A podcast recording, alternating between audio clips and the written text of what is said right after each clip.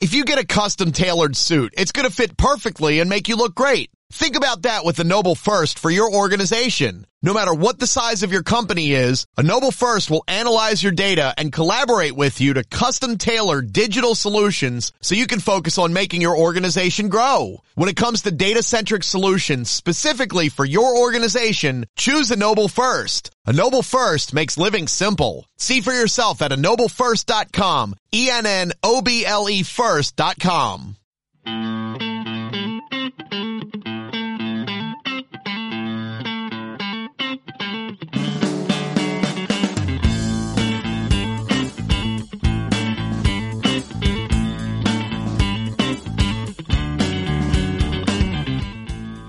buenas a todos, ya es viernes, que sí, que podrás pensar que no se diferencian nada al resto de días de la semana según la situación que vivimos, pero sí, al menos en mi caso, y seguro que en el de muchos, porque yo tengo la fortuna de poder teletrabajar, que hoy día, viviendo lo que vivimos, repito, pues es una fortuna poder teletrabajar, y cuando llega el fin de, pues sigo celebrándolo igual que antes, porque pues eso significa descanso, al menos un poco más. En fin, en el programa de ayer estuvimos hablando de moda, de zapatillas Vans, de tiburones blancos también, y de mil cosas más con Alfonso Gómez, en Instagram es conocido como Asempe.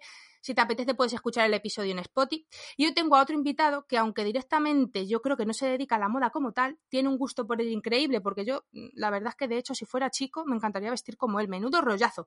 Desde Barcelona, tenis por bandera, filmmaker por pasión, Abel Rincón, bienvenido, ¿qué tal? Hola, muchas gracias. Vaya, vaya introducción. Nunca me habían catalogado. Ahora me tendré que dedicar también al mundo de la moda, veo. No sé. Hombre, pues, pues podrías. Tienes ahí un filón, ¿eh? Me encanta a mí los outfits que te preparas. Eh, un chico tan activo como tú, que yo ya te he comentado antes, te sigo desde tus inicios en YouTuber y siempre me preguntaba, pero este chico le da igual acostarse a las 2 de la mañana editando, levantarse a las 6 para ir a entrenar eh, donde trabajabas, luego se va a correr o con la fixie o la movida que fuese para grabar más contenido chulo por Barcelona, que por cierto nunca he ido y me encantaría conocer Barcelona y, gracias a tus vídeos me he sentido a veces que paseaba por ella. Pero bueno, en fin, es como, ¿pero qué se toma este hombre? Así que me da mucha curiosidad saber qué tal llevas la cuarentena siendo tan activo como eres. Pues eh, la he llevado mal algunos días. Al principio, bueno, pues como todo el mundo normal porque es la novedad, pero a partir de los 10 días tuve un poquito un bajón de cuatro días de que estuve realmente mentalmente que no me apetecía hacer nada, absolutamente nada. Yo soy una persona, como tú has dicho, pues muy activa y cuando me pasa eso realmente es que estoy mal, mal, mal.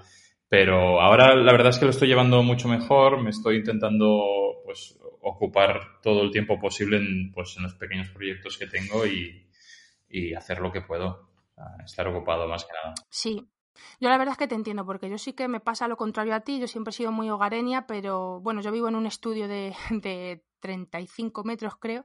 Así que por muy hogareña que sea estar aquí tantas horas, no poder salir a hacer nada, o sea, estoy que me subo por las paredes. Así que te entiendo perfectamente.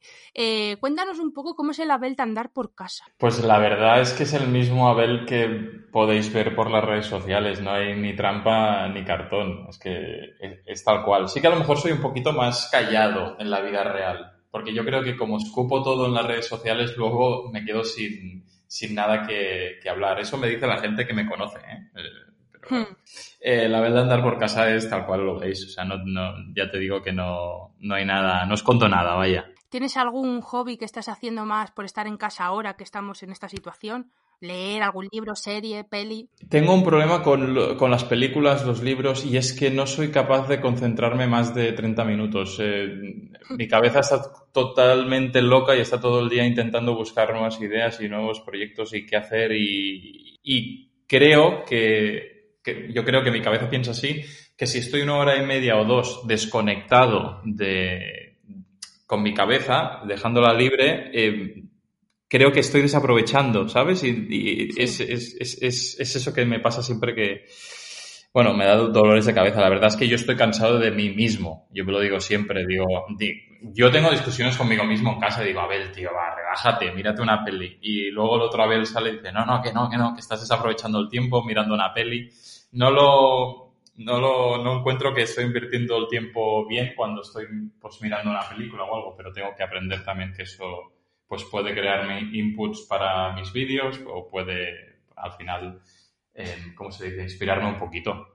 Hmm, la verdad es que a mí yo que hago, o me hace, no sé cómo se dice, terapia, coaching, no sé, en el trabajo, eh, Vicky, que es la, chica que lo hace, que es buenísima, por cierto, siempre me dice, Estivaliz, apágate un poco, es que si eres insoportable contigo misma, apágate, digo, si yo hay noches que no puedo ni dormir conmigo misma de lo insoportable que soy, o sea, que sea a lo que te refieres, eh, yo también tengo una mente que está todo el día maquinando, que voy a escribir en el blog, o si tengo que hacer una consultoría a alguien de, de branding o de redes sociales, que también me dedico un poco a eso, aparte de mi trabajo más de oficina, por decirlo de algún modo, estoy como maquinando y me he tenido que levantar a veces a las dos, hacer la PPT que le tengo que entregar a lo mejor en tres días, pero porque mi mente está como loca pensando y creando cosas, así que es, un puto suplicio, la verdad. Te entiendo, te entiendo. Para los que no te conozcan, tú eres un, un apasionado del tenis, bueno, del deporte en general, pero en especial del tenis.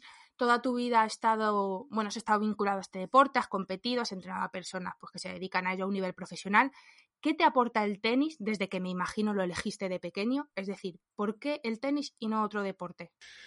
Bueno, a ver, al principio cuando empiezas a jugar, cuando empiezas a hacer deportes, lo haces de niño y no por obligación, pero porque, bueno, tus padres te apuntan a alguna actividad y en mi caso, pues mi padre jugaba tenis y yo me puse a jugar a tenis. No, no fue una decisión mía con 15 años de decir, voy a hmm. jugar a tenis. Sí que después, bueno, pasan los años y ves que mejoras y al final pues, pues dices, mira, me voy a dedicar. Y si la pregunta es por qué el tenis y no por qué otro deporte, pues mira, jugué a fútbol algunos años, pero para mí el fútbol, el contacto es como más violento, el tenis tengo mi espacio, soy una persona que me gusta tener mi espacio y yo creo que ahora, ahora porque lo sé, porque tengo 33 años y sé, sé de lo que estoy hablando, pero cuando tenía 14 años a lo mejor em, sin querer elegí el tenis por eso, porque soy una persona que necesita mucho sus espacios y que no, gusta, no le gusta que le invadan mucho. Entonces, yo creo que indirectamente elegí el tenis por, por esa razón, pero después por, bueno, temas de que los valores que, que te inculca el tenis, el deporte en general. Eh, es un deporte que te hace madurar muy rápido porque, como he dicho, estás solo en la pista de tenis. Entonces, bueno, eh, me ha ayudado en, en, muchos aspectos. Y además no solo has estado vinculado al tenis en el sentido más deportista de la palabra, sino que también fundaste junto a Martín Roca Tennis Aid, un proyecto con el que proporcionáis material tenístico, ¿no? A, niños más necesitados de, muchas partes del mundo. Yo, de hecho, he visto varios vídeos preciosos de cuando fuisteis a África. Ya te he contado antes que soy fan in situ, in moment, en tiempo y forma desde que empezaste. Y bueno, es increíble la, felicidad que tienen los niños cuando les dais el material y jugáis con ello. ¿Cómo surgió esta idea? Pues surgió con, un vídeo que Martín quería hacer, de, porque Martín siempre se ha dedicado más con, niños más pequeñitos a entrenarlos a tenis, yo con jugadores más adultos, más de, competición. Y me dijo, quiero hacer un vídeo de diferentes niños del mundo jugando a tenis. Y entonces empezó a recolectar vídeos de diferentes países y en una de estas pues se hizo tan grande que le empezaron a llegar vídeos del Congo, de Uganda, de Camboya. Y cuando vimos las condiciones en las que entrenaban allí y bueno, la falta de material y todo, pues dijimos, oye, vamos a intentar ayudarlos y vamos a enviarles material y, y ahí en una de esas a mí se me fue la cabeza y dije, que enviar ni que nada, vamos a coger, nos cogemos un avión y nos presentamos ahí, lo damos en mano y vamos a hacerlo así. Y pues mira, fue un poquito medio casualidad y de ahí nació. O sea, un poquito medio casualidad, medio... O sea, queríamos ayudar, pero lo de viajar no lo teníamos tan, tan previsto. ¿Y, qué te enseñó ese viaje? ¿Qué te aportó? Porque me imagino que es el típico viaje que te marca la vida. Pues la verdad es que te, te pone en tu sitio, te pone en tu sitio. te aporta el valorar mucho más las cosas, de que, de que nos estamos quejando a veces de, de memeces, de cosas muy, muy superficiales y ver que estos niños simplemente con tener una hora de jugar a tenis son felices te hace replantear mucho las cosas cuando vuelves, sobre todo, porque yo recuerdo primer viaje a Uganda, volver, estar en el aeropuerto de Londres y ver a una mujer comprarse un bolso Louis Vuitton de, no sé, de 5.000 euros y, y, y, me, y me enfadé, me cabreé, me, me, me enfadé mucho. Pero bueno, es algo que cada uno vive su realidad y no puedes hacer nada contra eso. Lo que te aporta es que valoras mucho más las cosas al final. Sí, porque al final es lo que tú dices, estamos en nuestra realidad, en nuestro día a día, que tampoco tenemos como culpa, ¿no? O, responsabilidad total de que en otras partes del mundo se vivan situaciones tan malas. Pero es cierto que si te pilla, que vienes de, ver pobreza, de ver necesidades y carencias y ves una imagen así, es como que el contraste jodido. Pero claro, como tú bien dices, cada, cada uno tenemos una realidad y hay veces que no podemos hacer todo lo que deberíamos o no queremos, que mucha gente no, no quiere. También, también te digo que, que igualmente lo vives y después pasan dos, tres meses y estás en tu casa en Barcelona o donde, donde seas y te olvidas, ¿eh? Ese, hmm. también es un problema, que te olvidas, porque al final vives tu día a día aquí y te olvidas un poquito de todo lo que está pasando allí, sin quererlo. Sí, es un boom más momentáneo de la llegada del viaje. Correcto, correcto. Y ahora vamos a cambiar de tercio y pasamos a tu faceta artística, porque desde siempre has tenido muy buena mano para hacer y editar vídeos y fotos. Eh, tu Instagram es increíble, tienes un contenido súper limpio y visual. Yo que me dedico a esto, para mí verlo es orgásmico. Eh, ¿Has hecho algún, algún curso sobre ello? ¿Lo has aprendido de forma autodidacta? Cuéntanos un poco de dónde sale ese buen hacer para crear contenido tan bueno. Eh, no, hoy me preguntaban, he hecho un directo esta mañana en Instagram y me preguntaban la misma pregunta de cómo, cómo, haces la, cómo haces las fotos, era la pregunta. Y digo, si te digo la verdad, no lo sé. Digo, es que no, no lo sé. Digo, yo creo que a través de los años, al final, cuando ves cosas que te gustan, tú también sin querer o queriendo las, las medio copias y intentas seguir los mismos patrones. Yo, si me preguntas de quién me inspiro, no te puedo contestar porque no tengo ni idea, no tengo ninguna, ninguna persona que, que me inspire al tema de fotografía, pero la verdad que ha sido a base de probar, a base de error, eh, a base de tirar fotos y verlas después de un mes y decir, oye, esto, esto, esto no está bien hecho, vamos a hacerlo otra vez, vamos a intentarlo hacerlo mejor. Em, pero es que no me ha enseñado a nadie. Esto todo autodidacta. Lo de editar vídeos también. Si te vas a vídeos de hace cuatro años, pues son vídeos con la GoPro medio, medio mal hechos para mi gusto. Que la hmm. historia o puede estar mejor o peor, pero todo ha sido autodidacta no tiene más secretos. ahora eso se, ha convertido en tu trabajo, ¿no? Te dedicas a hacer vídeos profesionales para marcas, eventos. ¿Cómo empezaste a dedicarte seriamente a ello? ¿O cómo te llegaban los proyectos? ¿Cómo fue un poco ese momento? Pues em, al final el secreto es que tus redes sociales hagan reflejo de lo que tú haces. Em, siempre he tenido muchos amigos que me han pedido consejo y al final mi respuesta ha sido, oye, a mí eres mi amigo, pero es que a mí verte de fiesta pues me da igual. A mí me interesa ver lo que haces con tu trabajo, cómo trabajas, que, bueno, eso fue un poquito mi secreto con, con YouTube. Empecé a, dar a conocer esa faceta de mí y a través de, de, eso pues empezó a llegar nuevos clientes. Pero la verdad que empecé con, con gente conocida que tenía negocios y yo me ofrecía hacerles vídeos gratis porque quería mejorar y quería tener esa visibilidad y cómo es encender el televisor y ver que han puesto en todos los telediarios un vídeo tuyo de la Sagrada Familia, Nevada. O sea, chulísimo. es que eso tiene que ser la bomba. sí, sí, sí, hombre. Eh, mira, la jugada fue, fue maestra. Dije, va, voy a ir para la actividad porque creo que iba a nevar y nevó, cayó un paquetón. Eh, y luego pensé que cómo podía hacer que ese vídeo fuese viral y es que le hice un tweet, porque para mí Twitter es la red social donde donde más contacto puedes tener con una persona conocida o famosa o, bueno, con, muchos seguidores. Y le, le envié el vídeo al meteorólogo de aquí de Cataluña, que de TV3, que es el Tomás Molina, que es muy conocido. Y le dije, mira, Tomás, he hecho estas imágenes y el tío alucinó. O sea, me escribió por me escribió por privado, me dijo, déjame ponerlas hoy en, la, en TV3 y que, que las voy a publicar, te publico tu nombre. Y a partir de ahí bueno, pues cuatro, Telecinco, La Sexta, todo el mundo. Y bueno, cuando lo ves, a ver, yo estoy acostumbrado a ver mis vídeos porque los veo en YouTube. Pero claro, ver hablando la gente de tu vídeo que, has hecho el día anterior, eh, sí se me ponían los pelos de punta. Es que, es que ya te digo, es impresionante. Una de las mejores cosas tú crees de tu vida que has hecho, de tus decisiones, es comprarte el drone. Porque es que haces unas fotos y unos vídeos, da un juego increíble para editar.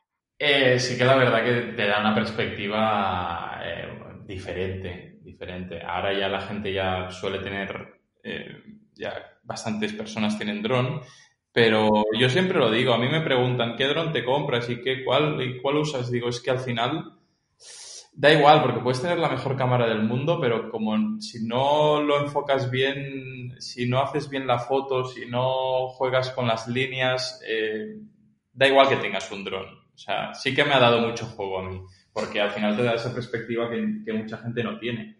Pero, pero bueno, que se pueden hacer cosas muy guapas con una GoPro también, ¿eh? Hmm. Al final yo siempre digo que la foto hay que verla antes de hacerla. Yo no tengo ni idea de fotos, hay fotos que me han quedado chula, pero es porque me la he imaginado antes y luego la, he hecho, pero es como que si no lo ves antes no, no te va a salir. Y yo tengo cero gusto y cero mano para esas cosas, pero bueno, sí que pienso, sí que pienso así.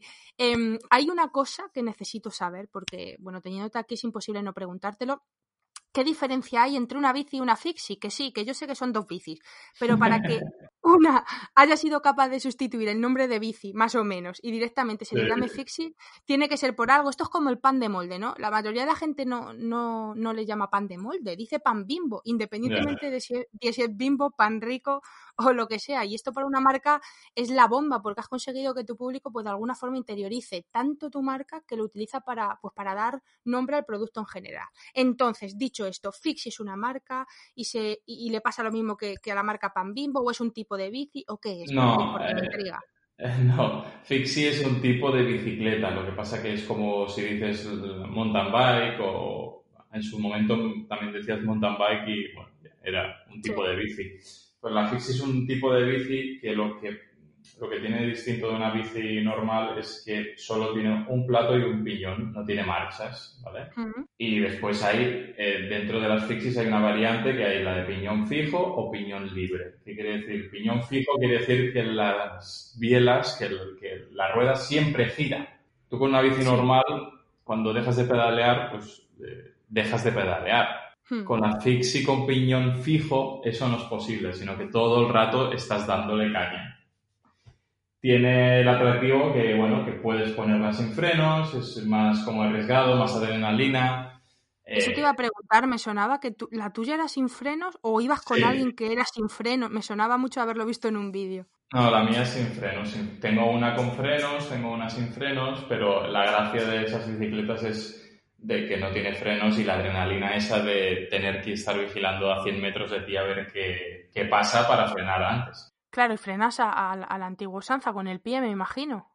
No, bueno, puedes frenar con el pie, puedes, puedes frenar como a contrapedal pegando un, bueno, una hostia fuerte con, con, las piernas, que eso sí te dejas las rodillas, y la bici te, derrapa. Eh, se, frena, se bloquea la rueda y te derrapa. Yo la verdad es que eh, con las bicis tengo un, recuerdo malo porque yo frené en seco, que me compró mi padre por entonces, yo era adolescente, qué tiempos más buenos. Una BH, no sé si te suenan, pero eran como súper caras y súper buenas. Yo no sé ni por qué me la compró porque monté dos veces y ya está. Claro, la primera la probé y la segunda me di la hostia, entonces ya no, ya no la volví a coger. Y me hice un pedazo de huevo, o sea, salí volando y me di en la cabeza y desde entonces tengo un miedo así que, que me digas que va sin freno, que, o sea, no, en mi cabeza no entra como, como frenas si viene gente, o sea, es increíble que no te caigas, que alguna vez Bueno, también tienes que, tienes que ir viendo un poquito lo que ves a 100 metros y predecir lo que va a poder pasar. Hmm. Y para finalizar la entrevista, esto es como la pregunta de la resistencia de cuánto dinero tienes en el banco, pues yo siempre digo, cuéntanos un secreto, porque a ver, todos tenemos alguno que con el paso del tiempo se pueda contar, aunque sea que te hiciste pis en la piscina de tu abuelo, por ejemplo. Algo tiene que haber. Mira, pues de, lo que hemos hablado hoy te voy a decir uno. Eh, el vídeo famoso del Tibidabo, que salió en todas las televisiones de España, recibí una multa bastante grande de la de AESA, de la AESA que es la seguridad aérea, vaya. O sea que ese es, el, es un poquito el secreto de la entrevista. Y una, una multa de cuatro cifras. Pues un secreto putadón. Secreto gordo. Eso es no por el tema de lo de, de, lo de. Yo hace poco estuve grabando un spot, porque bueno, yo poco a poco estoy fundando como mi agencia creativa y estamos, estamos trabajando para una marca y estamos filmando un spot y sacamos el dron un poco media escondidas. De hecho, la toma final que cierra el spot es, es bueno, es esa toma. Ya con esto que me has dicho me estoy planteando quitarlo porque no sé si tiene que ver con lo que tú dices de, seguridad de drones y todo eso, que sí que nos lo planteamos al principio. Lo que pasa es que era el Tibidabo, un parque natural, nevando, condiciones malas, eh, salían todas las teles, era, fue un caso muy exclusivo. Vale, me dejas más tranquila entonces. Bueno, Abel, pues muchas gracias por haber estado con nosotros y haber compartido este ratito. Me ha hecho mucha ilusión. Ya he tenido en privado el momento fan, ahora medio lo tengo otra vez. Te sigo desde hace mucho. Tus vídeos me encanta. De hecho, por cierto, ya que te tengo, me acuerdo que un vídeo que yo me imagino, a lo mejor sí, ¿eh? que no está muy puesto en estas cosas, pero me acuerdo que filmaste un vídeo aquí en Madrid en un hotel que viniste a entrenar y grabaste a Raquel Bollo de fondo en la recepción del hotel y yo me meaba de la risa. ¿Sabes quién es ¿Ah, Raquel sí? Bollo? ¿no? Pero Sí, si sabes sí, quién es, ¿no? Pues Sí. de hecho, creo que luego lo voy a buscar y te lo voy a mandar. Estabas aquí en un hotel, en un campeonato, y ella pidiendo la tarjeta de su cuarto y yo flipando. Digo, mira Raquel Bollo, él ahí grabando y no se está dando ni cuenta de que la otra está. A ver, me suena, pero no le pongo cara. Me suena, pero no, no le pongo ni Pues cara. sí, sí, ahí, la tenías a tu espalda. Pues nada, lo dicho, muchas muchas gracias por, por haber estado este ratito con nosotros. Espero que te lo hayas pasado bien y te guste. Sí, claro, yo encantado. Yo encantado de también poneros voz y cara a la gente que al final ve los vídeos porque yo veo un Hmm. número y esto para mí también es un placer. Pues muchas gracias. Y a quien nos estén escuchando, si te ha gustado este, este programa y quieres compartirlo, eh, arroba estirrizos, arroba adelrinconv, creo que es, ¿no? Tu Correcto. Instagram. ¿Vale? Y nada, pues como digo siempre, será un placer ver. A mí me hace mucha ilusión porque este programa lleva 20, bueno, 20 no, contigo, 20 entrevistados, eh, 15, 15, o sea, 15 días de programa y la verdad es que está teniendo una acogida y unas estadísticas bastante buenas. Yo sé que ahora estamos como todos aburridos en casa y es un buen momento, así que cuando veo que alguien lo comparte las historias y no menciona, pues me hace mucha ilusión, así que yo aquí lo dejo por si alguien se anima. Bueno, Abel, no te entretengo más, muchas gracias y te mando un abrazo enorme. Muchas gracias a ti.